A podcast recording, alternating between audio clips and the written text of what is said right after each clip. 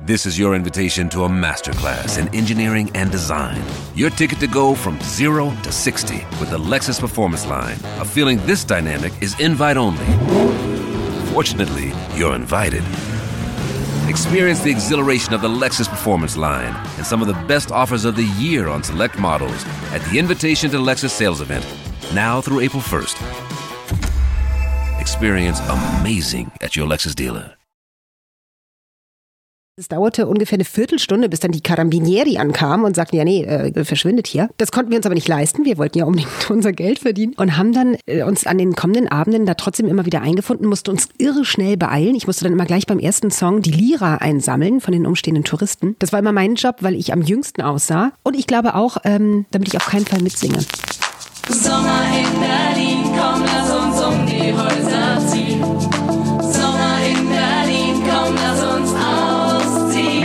erste Reise. Promis berichten, wie das war. Das erste Mal ganz alleine in der Welt. Ohne Eltern, ohne Lehrer, ohne Aufpasser. Meine erste Reise. Das Sommerspezial des Mutmach-Podcasts von Funke. Und wen haben wir heute? Jawohl, die wunderbare Aline von Drateln, TV-Moderatorin, Model, Kolumnistin für die zweitbeste Zeitung in Berlin, den Tagesspiegel und als Lady Altona, den Twitterer, natürlich als ziemlich lustige Gestalt bekannt. Aline erzählt uns von Jill und Ständer und den anderen, wie sie mal sehr erfolglos in Italien Straßenmusik versucht haben.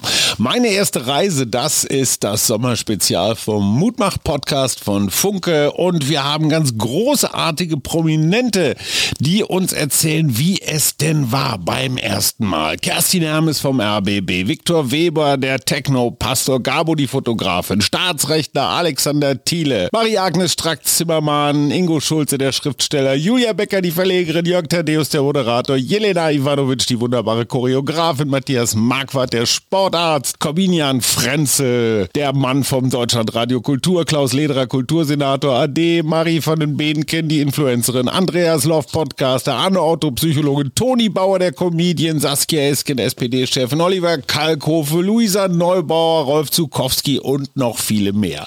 Aber jetzt erstmal die gute Aline von Drateln. Sag mal, mit wie vielen Leuten wart ihr im Passat und echt, ihr habt noch geraucht? Ey, Hammer, oder? Wenn man das erste Mal ohne die Eltern verreist, sucht man sich ja oft ein Ziel, an dem man schon mal gewesen ist, zusammen mit der Familie, das man jetzt besser erleben will, zusammen mit seinen Freunden. Zumindest war das bei mir so. Nach dem Abitur 1995 bei der Reise in die Toskana.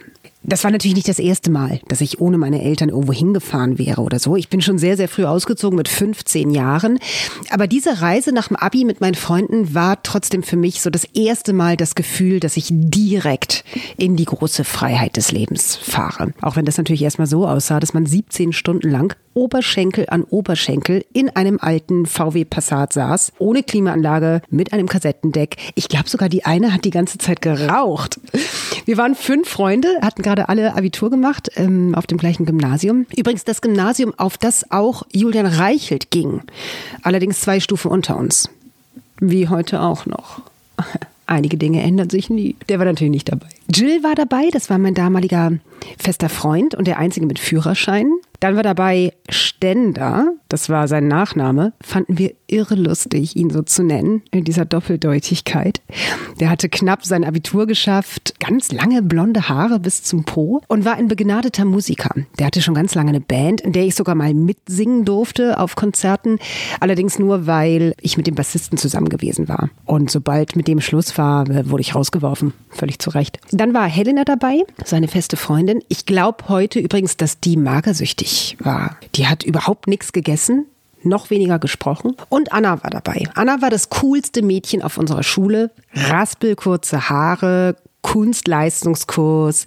Die kannte so Bands wie Portishead vor allen anderen und so. Und Ziel dieser Reise war sehr alte, verfallene italienische Bauernhof einer Freundin meiner Großeltern, irgendwo zwischen Siena und Florenz. Da gab es natürlich kein Pool oder so. Es gab auch nicht mal jeden Tag fließend Wasser. Es war irrsinnig heiß. Das haben wir aber ganz gut weggesteckt, weil wir ohnehin jeden Tag total lang gepennt haben und die Mittagshitze nicht mitkriegten. Und nachmittags dann da so rumhingen, ähm, schwarz-weiß fotografiert haben mit unseren Spiegelreflexkameras. Ich habe Nietzsche gelesen, völlig affig auf Französisch, weiß ich noch, was man halt so machte als Teenager, der in Albert Camus verknallt war und jetzt davon träumte, in Florenz Kunst zu studieren. Das war übrigens auch ein Grund, warum ich da unbedingt hin wollte, um mir die Uni anzuschauen. Habe ich auch gemacht und dann sehr schnell festgestellt, okay, kann ich mir niemals leisten. Wir hatten ja alle überhaupt kein Geld. Wir hatten, glaube ich, jeder 300 Mark dabei und hatten diesen völlig naiven Gedanken, dass wir uns die Reise vor Ort verdienen können durch Straßenmusik. Wir hatten ja Ständer dabei.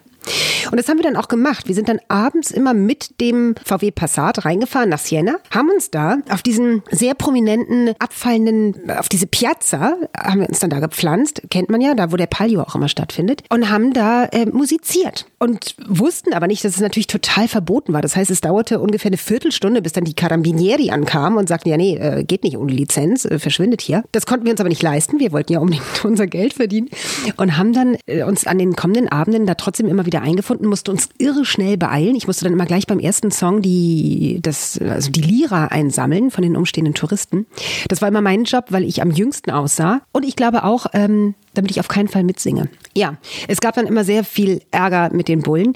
Auch innerhalb der Gruppe gab es natürlich Streit, als ich irgendwann mal so, so eine Katzenbaby, Katzenkind irgendwie gefunden hatte auf, auf diesem Areal, wo wir da waren und das mitgenommen hatte in unsere Wohnung, in unser Schlafzimmer und die Katze natürlich total viele Flöhe hatte und wir dann auch. Es gab dann halt echt Stress irgendwie und Anna hat sich dann irgendwann abgeseilt, ist per Anhalter reingefahren nach Florenz und hat dann da zwei Typen aufgegabelt, die sie einluden, abends äh, sie zu besuchen, weil die Eltern nicht da wären und äh, würden da eine Party machen. Naja, und dann hat sie uns natürlich alle mitgebracht, was die sich so ein bisschen anders vorgestellt hatten. Sie war natürlich der einzige Gast eigentlich. Äh, wir waren dann da in diesem völlig leeren Palazzo mit diesen beiden Typen und das war, das war wirklich abgefahren, weil das halt so ein alter italienischer Palazzo war mit, mit verschiedenen Badezimmern, mit freistehenden Badewannen und sowas. Wir haben dann erstmal schön Wasser einlaufen lassen, nacheinander gebadet, wir stinkenden, doofen Deutschen. Und ähm, ja, also die hatten sich das, glaube ich, ganz anders vorgestellt. Nach drei Wochen sind wir dann alle schön mit Sonnenbrand wieder zurück nach Hamburg gefahren und hatten dieses unfassbar schöne Gefühl, zusammen unbesiegbar zu sein. Und ich glaube, bereits im Herbst hatten wir fünf uns komplett aus den Augen verloren. Ich hatte mich sofort von Jill getrennt, habe dann ein Jurastudium angefangen, total beknackte Idee, also das Jurastudium. Ich habe den dann mal später gegoogelt. Ich war dann kurz danach irgendwie auf so einer Party hängen geblieben in Berlin und wohnt seitdem dann ja hier. Und Jill ist mittlerweile, glaube ich, irgendein hohes Tier bei Verdi. Stender, das habe ich irgendwann mal gehört, der ist tatsächlich Songwriter geworden. Und ich wünsche ihn wirklich von allem Herzen, dass, dass es gut läuft, dass er sehr gut davon leben kann. Von Helena habe ich nie wieder was gehört, aber damals ja auch nicht. Und Anna hatte ich irgendwann mal gesehen in Berlin auf einem Wahlplakat für die Linke als Direktkandidatin für den Bezirk Charlottenburg.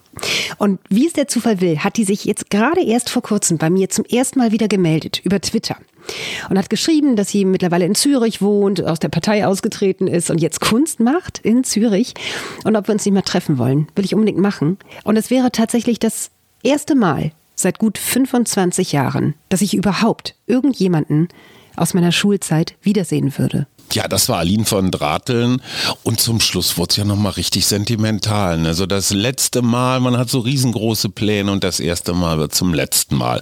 Aber irgendwann dann beim 50-jährigen Abi-Treffen, ich habe dieses Jahr 40. Da sieht man sich dann wieder und ich weiß nicht, ob das immer eine gute Nachricht ist. Meine erste Reise. Morgen geht es weiter mit einem Menschen, den kennt man als Ambi Sounds auf Soundcloud. Man kennt ihn allerdings auch als Dr. Marco Busch Buschmann, der Bundesjustizminister. Ja, der war auch mal jung und ja, der hatte auch eine erste Reise und wie das war, das erzählt er euch morgen. Bis dahin, viel Spaß und tschüss.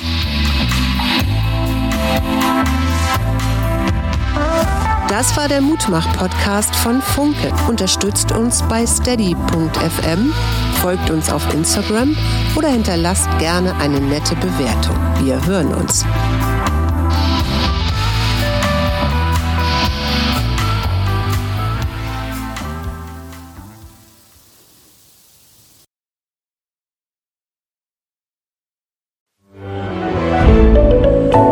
Podcast von Funke.